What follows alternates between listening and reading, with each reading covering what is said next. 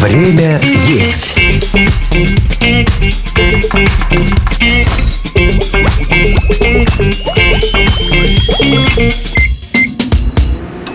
Всем привет, меня зовут Михаил Вольных, вы слушаете «Время есть», подкаст, который научит вас готовить и повысит вашу кулинарную грамотность. Здесь вы услышите интервью с шеф-поварами, мастерами своего дела, которые знают толк в готовке. Сегодня мы отправляемся в США, будем исследовать американскую кухню, а помогать нам будет уже знакомый нашим слушателям по выпуску про израильскую кухню эксперт Игорь Сосенков, а он, между прочим, не только шеф-повар Митцева бар, но еще и бренд-шеф московского бара The Bigs в стиле ревущих 20-х. Игорь, привет. Привет, привет. А я напомню, что этот подкаст Лайфхакер делает вместе с кулинарным проектом «Время есть». Это специальный раздел на нашем сайте, там вы найдете рецепты на любой вкус. Как обычно, один из этих рецептов прозвучит в конце выпуска, так что слушайте до конца.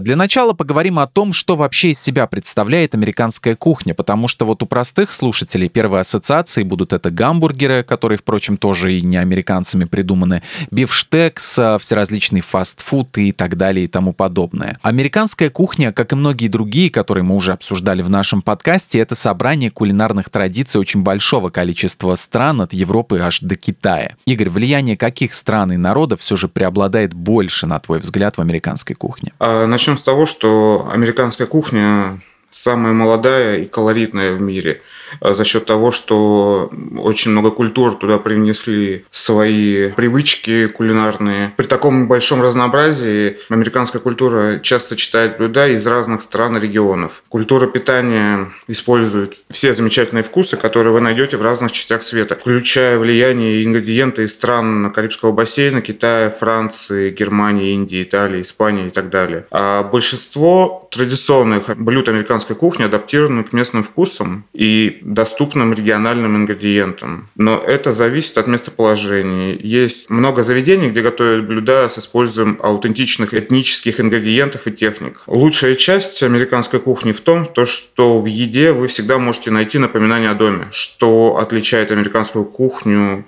и культуру питания в Америке, так и ее способность э, сочетать вкусы. Есть э, много мифов про вред американской еды, мы все их знаем прекрасно, что это все по большому счету фастфуд, э, там много сахара, жиров, холестерина, все этой вредные бяки. А, все это ведет, естественно, к заболеваниям, к, ожирению, к диабету и всяким плохим вещам. Это действительно так все зависит от э, кухни? Или дело в потреблении? Или в чем-то другом? Скорее дело в потреблении, потому что пытаются все это сделать э, быстро. Не хотят готовить, пытаются вот э, питаться полуфабрикатами. Вот это часто встречается именно в Америке. Но на самом деле фастфуд не единственный вариант питания. И он, конечно, составляет основу сейчас э, гастрономии, э, потому что в магазинах и в супермаркетах можно купить абсолютно все, начиная там от э, супов, заканчивая смесями для выпечки и всевозможными гарнирами и мясными блюдами. Но при желании вы можете употреблять в пищу не только полуфабрикаты. Ну, как-то следить за своим рационом. Ну, соответственно, все зависит от человека, от культуры его питания. А сейчас mm-hmm. в силу, видно, загруженности американского народа, они считают, что им проще взять, там, заехать в магазин, купить себе готовый обед и все не заморачиваясь с приготовлением пищи, просто разогреть его в микроволновке и все. Практически в каждом выпуске мы изучаем регионы стран и выясняем, что любят есть и готовить именно там, в этих э, регионах. США очень большая страна. А какие региональные особенности в американской кухне можно выделить? Вот какие блюда характерны для разных частей США? Что, условно говоря, любят на юге, что любят на западе есть? Климат Соединенных Штатов сильно отличается севера на юг, что способствует колоссальной разнице в питании жителей. На северо-западе сформировалась э, кухня под влиянием э, суровой зимы, традиций местных э, северных народов и ковбойской культуры. В результате еда получилась скорее мужской, сытной, жирной и простой. Стейки из оленевого мяса, вяленое мясо буйвола, жареные бычьи яйца, цинциннати, чили, острый соус на говяжьем бульоне. Потом на северо-востоке, так как государство этого региона имеет доступ к воде, и климат здесь подходит для ловли рыбы и морепродуктов, поэтому символом э, северо-востока Востока стали морепродукты, лобстеры,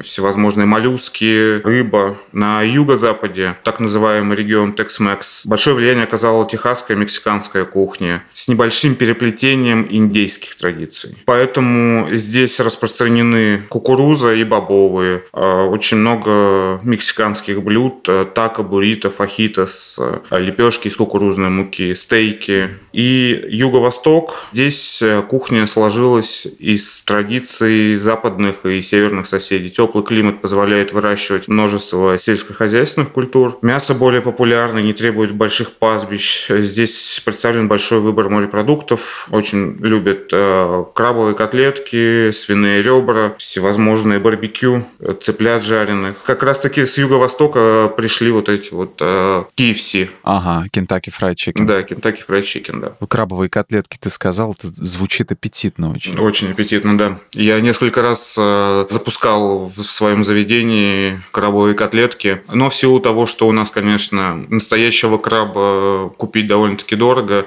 угу. потому, потому что это довольно-таки дорогое блюдо получалось. Заказывали редко его, да, получается? Бывало там просто без остановки его там заказывать. Бывает такое то, что вот перестают заказывать, и в итоге вы... Интерес падает. Да, все. выводим из меню. Ну, потому что себестоимость дорогая, да. Ты сказал про бургеры из э, мяса буйвола. На что они похожи? Потому что я недавно слушал один подкаст, угу. и там говорили как раз-таки про мясо буйвола. Мне интересно вообще, как оно отличается, может быть, от, от говяжьей котлеты, котлеты из, из буйвола. Более постное, потому что буйволы в основном на свободном выгуле всегда. А если угу. корову могут э, закрыть в, в загоне, и она будет там просто есть и набирать вес, то буйвол он постоянно. У него более такое жилистое мясо, более постное, более красное мясо. Ну, со своим, конечно, специфическим привкусом вкусом. Здесь э, в России, конечно, в каких-то регионах можно это встретить, а где производят. Но редко. Но редко, да. Плюс еще э, затраты на выращивание и так далее. Цель средства не будет оправдывать, в общем-то. Абсолютно, да.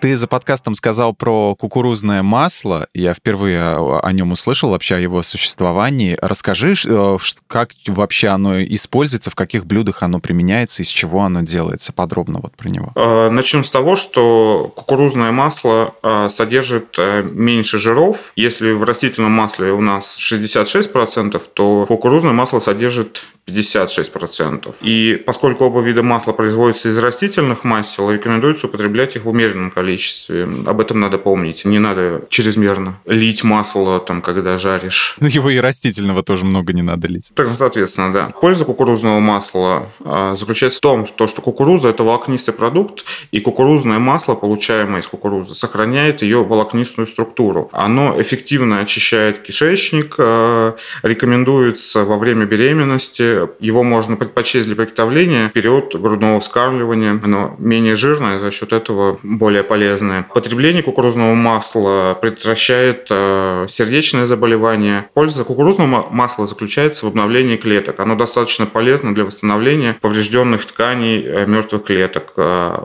Кукурузное масло также полезно для кожи, его можно добавлять э, в блюда, салаты, чтобы придать коже сияющий вид. Ну и довольно-таки много, если углубляться, то там список будет э, часа на 4 да, разговоров. Это надо будет отдельный подкаст э, именно про кукурузное масло записать. Да, да, да. Разновидностей сэндвичей в США большое количество. Вот, допустим, Рубин, который готовится на ржаном хлебе с говядиной, со швейцарским сыром и кислой капустой. Итальянский сап — это багет, заполненный нарезанными итальянскими мясными изделиями, там солями, пепперони, ветчина, ну то, что у нас известно да, да. под брендом Subway. Какие сэндвичи ты лично рекомендуешь попробовать? Какие самые вкусные, на твой взгляд? Рубан — это, конечно, топ-1, если смотреть на американские сэндвичи. У меня его несколько видов, я за время работы уже готовил его с разным сыром, с разной капустой.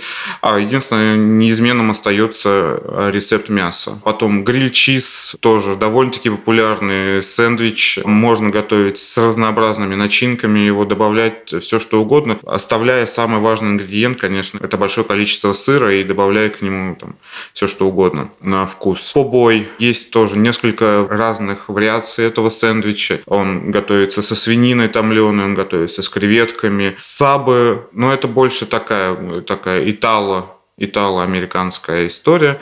Ну, соответственно, mm-hmm. там, ну, все сэндвичи, которые туда привезены, это все вот э, с разных кухонь привнесено. Далее есть очень хороший сэндвич, это муфалета. Это, наверное, один из моих любимых сэндвичей. Смесь нескольких видов мяса, сыра, и топинада из оливок. Э, очень яркий, вкусный сэндвич. Подаем на тостовом хлебе белом. Также всевозможные крок-мадам, крок-месье, они там тоже очень популярны. Там панини с индейкой, просто море всевозможных сэндвичей. Какой самый необычный сэндвич тебе доводилось есть? А, ну вот он, наверное, муфалета есть. Яркий, э, мясной, очень такой насыщенный, сытный. Вроде бы там я сейчас готовлю этот сэндвич у себя в заведении. Когда тебе его выносят, ты думаешь, угу. там два небольших кусочка хлеба, прослойка мясной, но когда ты начинаешь это есть, он настолько сытный,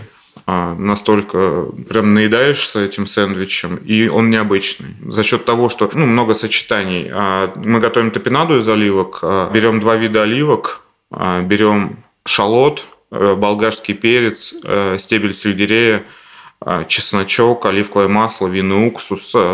Все нарезаем мелким кубиком, смешиваем. Нарезаем тонкими слайсами два вида мяса, сыр проволоны и собираем этот сэндвич. Когда мы собираем этот сэндвич, это получается такая пирамидка из вот этого мяса и сыра. Сверху обволакивает это все вот, топинада из оливок. Угу. Ну и хлеб, соответственно, который тоже мы сами печем. Традиционная выпечка США — это кукурузный хлеб. Э, я читал, что не всегда для э, приготовления используют именно кукурузную муку, иногда ее смешивают с пшеничной, да и вообще от штата к штату рецепты хлеба этого варьируются. Так ли он по вкусу отличается от привычного нам ржаного, этот самый кукурузный хлеб? Кукурузный хлеб традиционная национальная выпечка в кухне США. Э, считается, что это блюдо перешло в современную американскую кухню от коренных народов, населявших североамериканский континент. А наиболее распространен он в южных странах. А, и да, рецептура варьируется от штата к штату. Где-то смешивают кукурузную муку с пшеничной один к одному. Если хочешь получить именно кукурузный хлеб, то надо добавить пшеничную муку. Хочешь лепешку кукурузную, то можно обойтись, в принципе, чисто кукурузной мукой. В нашей стране это как бы можно заменить э, кукурузную муку просто кукурузной крупой. Можно ее немножко перемолоть, и чтобы получить муку, потому что кукурузная крупа имеет более такую крупную структуру, чем, угу. чем мука. Но сейчас, в наше время, кукурузная мука продается в свободном доступе на прилавках э, всех магазинов. Кроме хлеба, в, в каких блюдах можно еще кукурузную муку применить? Я готовил кляр, например, делал корн-дог, а, и кляр я готовил чисто на кукурузной муке. А. Угу, Логично. Да, да, можно в десерт ее пускать. Э, это кукуруза, это же безглютеновая у нас э, крупа. В наш век сейчас э, безглютеновая ценится довольно-таки высоко. Можно сочетать с всевозможными наполнителями. Например, я готовил маффины у себя в заведении, добавлял туда овощи, бекон, сливочное масло, и там просто получалось какая-то нереальная вещь. И подавал еще все это дело с сладким медом, настаивал халапеньо в меду, и вот этим медом потом поливал эти маффины. Mm-hmm. Так остренько, сладенько, и плюс вот эта кукурузная история. Очень хорошо, заход... очень хорошо заходило. Звучит да. очень-очень круто. И всегда вот а, при приготовлении кукурузного хлеба, если хочешь, чтобы прямо у тебя получился супер, а, ну, по крайней мере, это мой лайфхак, я добавляю угу. помимо кукурузной муки еще пробитое зерно кукурузы. Просто я в блендере пробиваю кукурузу в пюре и добавляю так. в хлеб. Э, как часть жидкости. И он еще ярче получается вкус, и плюс текстура становится более влажная. Ну, а по вкусу, по вкусу оно как будет? Вот, то есть э, мы знаем, как наш хлеб ржаной, а вот кукурузный. Вот он прямо с ярким вкусом кукурузы получается. Как будто кушаешь кукурузу. Если, конечно, добавляешь там пшеничную муку, так уже вкус становится немножко послабже, но все равно очень акцентированное внимание на кукурузе. Соответственно, и цвет у этого хлеба э, получается желтым. Изучая все разнообразие кухни США, я натолкнулся на такой интересный суп, как клэм-чаудер. А, его готовят из моллюсков и бульона с добавлением либо молока, это новоанглийский клэм-чаудер, либо помидоров. Это основа рецепта клэм-чаудера манхэттенского. А, расскажи, откуда это блюдо появилось и какие вариации клэм-чаудера еще можно встретить? Клэм-чаудер — это похлебка из моллюсков. А, классический и любимый суп, который на протяжении веков был основным продуктом питания во многих прибрежных регионах мира. Это сливочный сытный суп, который обычно готовят из моллюсков, картофеля, лука и других ароматных ингредиентов. Она известна своим богатым пикантным вкусом, успокаивающей текстурой, что делает его популярным блюдом в холодные месяцы. Его часто употребляют в качестве основного блюда в сопровождении хрустящего хлеба либо устричных крекеров. А происхождение можно проследить от ранних прибрежных общин в Северной Америке, особенно в Новой Англии, где морепродукты были в изобилии и были ключевым источником средств к существованию. Точное происхождение обсуждаются различными теориями, историями, связанными с ее созданием. Одна из популярных теорий заключается в том, что французский или британские рыбаки привезли похлебку из моллюсков в Северную Америку в конце 18 века, которые делали подобное рыбное рагу в своих странах. А когда они поселились вдоль побережья, эти рыбаки адаптировали свои традиции, используя местные ингредиенты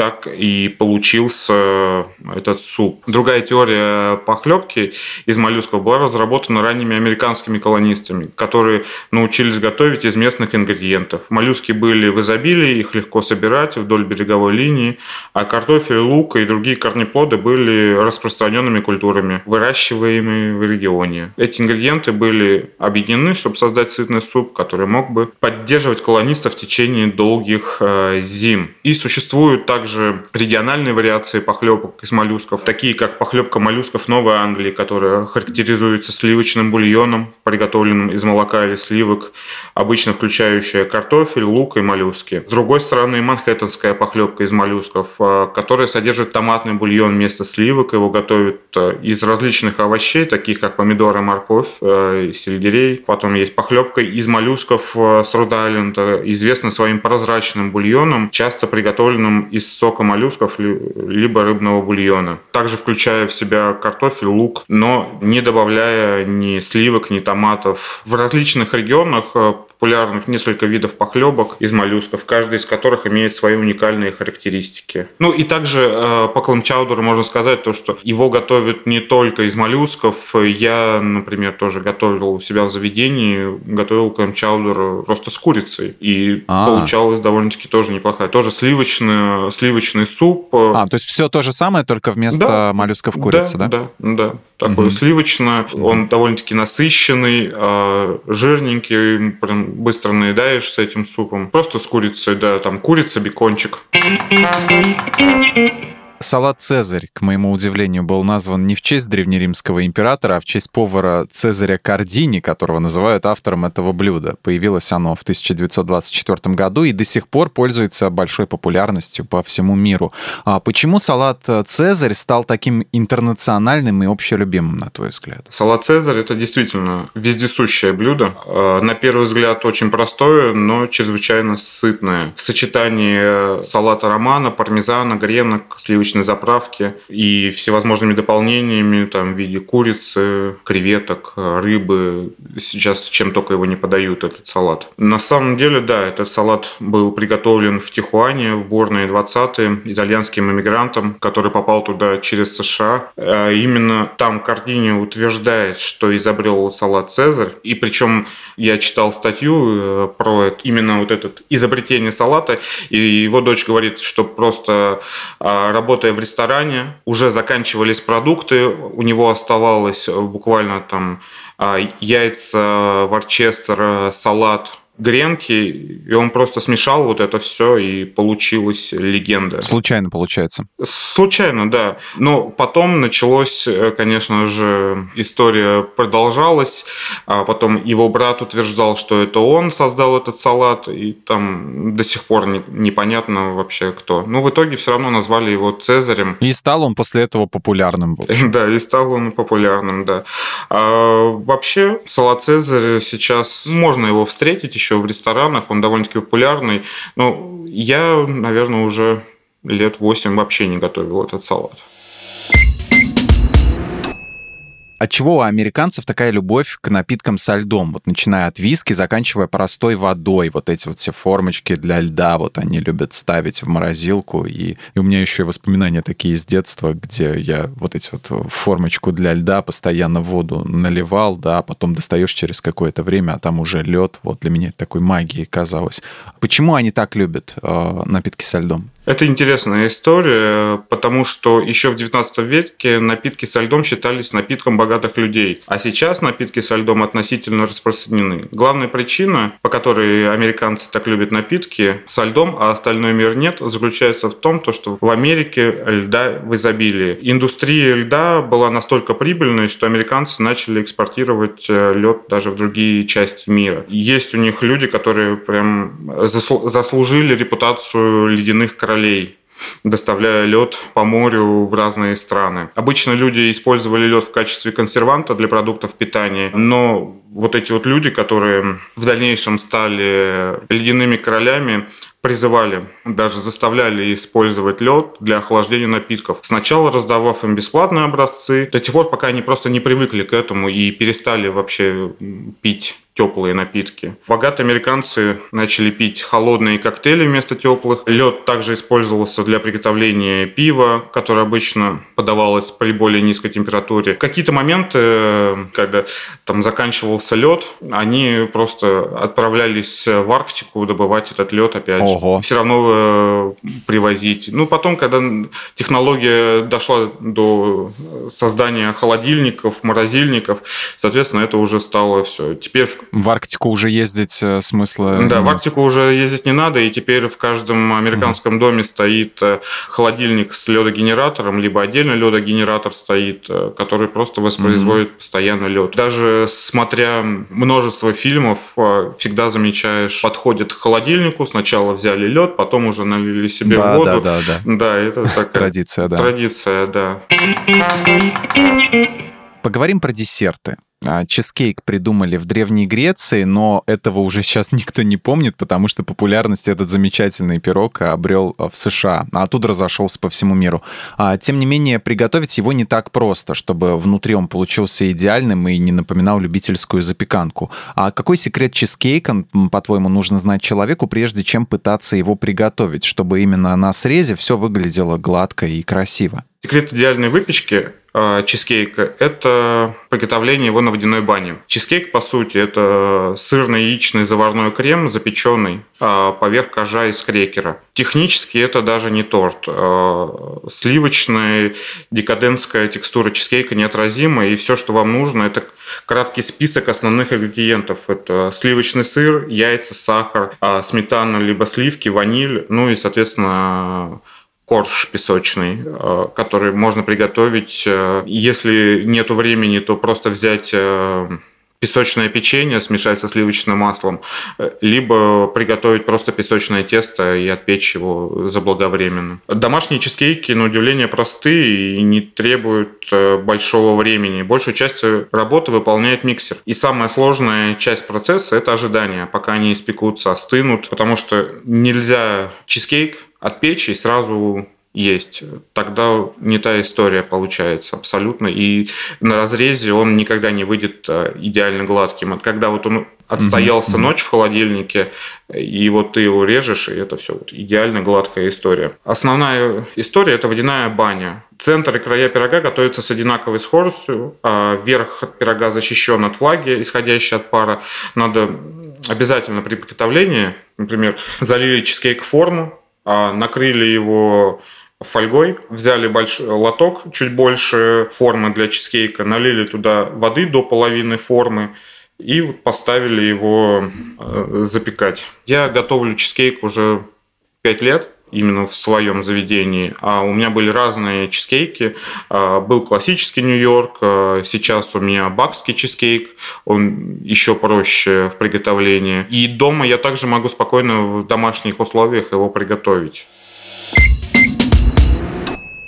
Ну и напоследок еще один десерт. Это брауни. Такие шоколадные пироженки. На что они по вкусу похожи? В моем понимании это шоколадная кома. Яркий, насыщенный вкус шоколада в формате такого кексика. Смотришь на него, ты видишь кекс. А когда начинаешь его пробовать, то это такой прям нежный, сочный, шоколадный, супер-мега шоколадный, жирный, потому что там используется сливочное масло, десерт. Самый шоколадный шоколад. Шоколадный шоколад, да. А это вот, угу. наверное, два десерта в американской кухне, которые вот я готовлю периодически. Это вот брауни и фондан. Фондан тот же брауни, только не доведенный до полной готовности, чтобы центр остался жидким. Брауни это уже такой более кексовая история уже более пропеченная. Могу немножко просто дать краткий рецептик э, брауни для наших слушателей. Для домашнего приготовления, да. Для давай. домашнего приготовления. Я всегда беру два вида шоколада. Это темный и молочный. Угу. Сливочное масло, сахар, ванильный сахар, либо экстракт ванили, э, яйца, мука и соль. Соль всегда раскрывает сахар еще лучше. Приготовление. Шоколад соединяем со сливочным маслом и растапливаем его на водяной бане, а, либо в микроволновке. Добавляем туда сахар, ваниль, яйца, все перемешиваем, просеиваем муку, добавляем соль, перемешиваем до однородности, перекладываем а, в удобную форму и ставим в предварительно разогретую до 160 градусов духовку на 50 минут. Все, готовый брауни достаем из духовки, остужаем, нарезаем и наслаждаемся. Можно в этот рецепт э, включать, добавлять э, свои какие-то нотки. Я всегда добавляю туда дополнительно еще просто галеты шоколадные.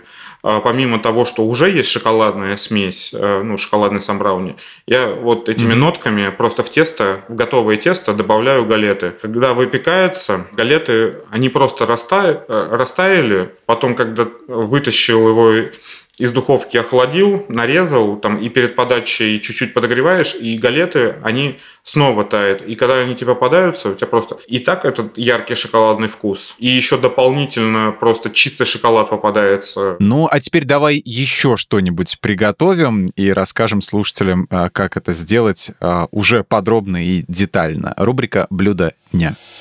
Блюдо дня. Итак, Игорь, что мы будем с тобой сегодня готовить и из чего? А, мы сегодня приготовим классическое американское блюдо. Это мак and чиз. Это макароны с сыром.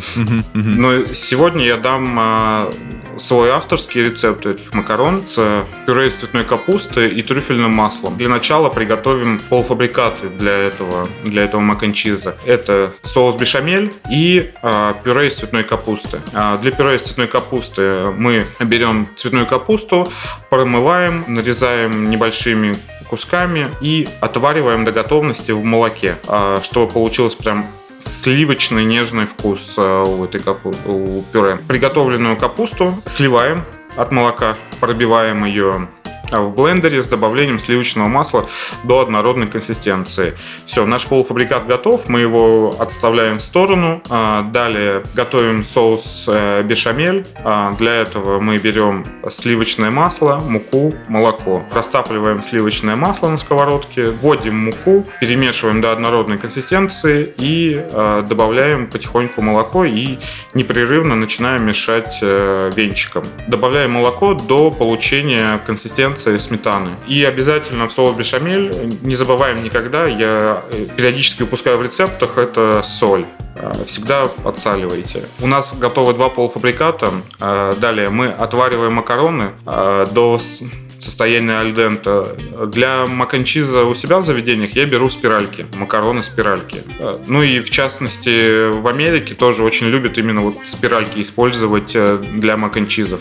Но также можно взять рожки, пене, и любые удобные для вас макароны, которые у вас есть на полке. Далее у нас есть готовые макароны, у нас есть соус бешамель, у нас есть пюре из цветной капусты. Еще мы берем, натираем два вида сыра, это чеддер и моцарелла, и начинаем уже собирать э, блюдо. В сотейничке распускаем соус бешамель, добавляем туда пюре из цветной капусты, А, всыпаем два вида сыра, доводим это все дело, э, мешаем до расплавления сыра. А, далее вводим туда макароны, все это дело перемешиваем, добавляем трюфельное масло, все, и подаем к столу. Я у себя в заведении дополнительно еще третьим сыром посыпаю, это пармезан а, для такого угу. еще более сырного вкуса, такого яркого. И трюфельным маслом еще сверху немножко сбрызгиваю для яркости тоже. Получается очень нежные, сочные, с ярким вкусом. Трюфельное масло абсолютно не перебивает э, капусту э, и все чувствуется. Также можно приготовить с любыми вашими там, любимыми наполнителями. Я там готовлю также с креветками, с крабом этот мак н чиз, с беконом и халапеньо. В общем, на что на фантазии что фантазии. Вот все, что есть в холодильнике. Если есть сыр, самое главное это сыр. Вопрос да. решен, да. Ну и периодически ага. еще для более сливочной консистенции, там чуть-чуть молочка, либо сливок там жирненьких добавить. Довольно-таки такое калорийное блюдо получается. Друзья, этот рецепт вы можете найти на нашем сайте в разделе «Время есть». Ссылку на него мы оставим в описании к выпуску. Игорь, большое спасибо тебе за беседу. А, было очень информативно и полезно. Вам спасибо. Приходи к нам еще. Следите за другими нашими проектами, такими как «Ситуация Help». В этом подкасте мы рассказываем истории людей, которые попали в экстремальные ситуации, но нашли из них выход. Ставьте нам лайки, звездочки и оставляйте приятные комментарии. А мы с вами прощаемся. Всем пока. Всем пока. Thank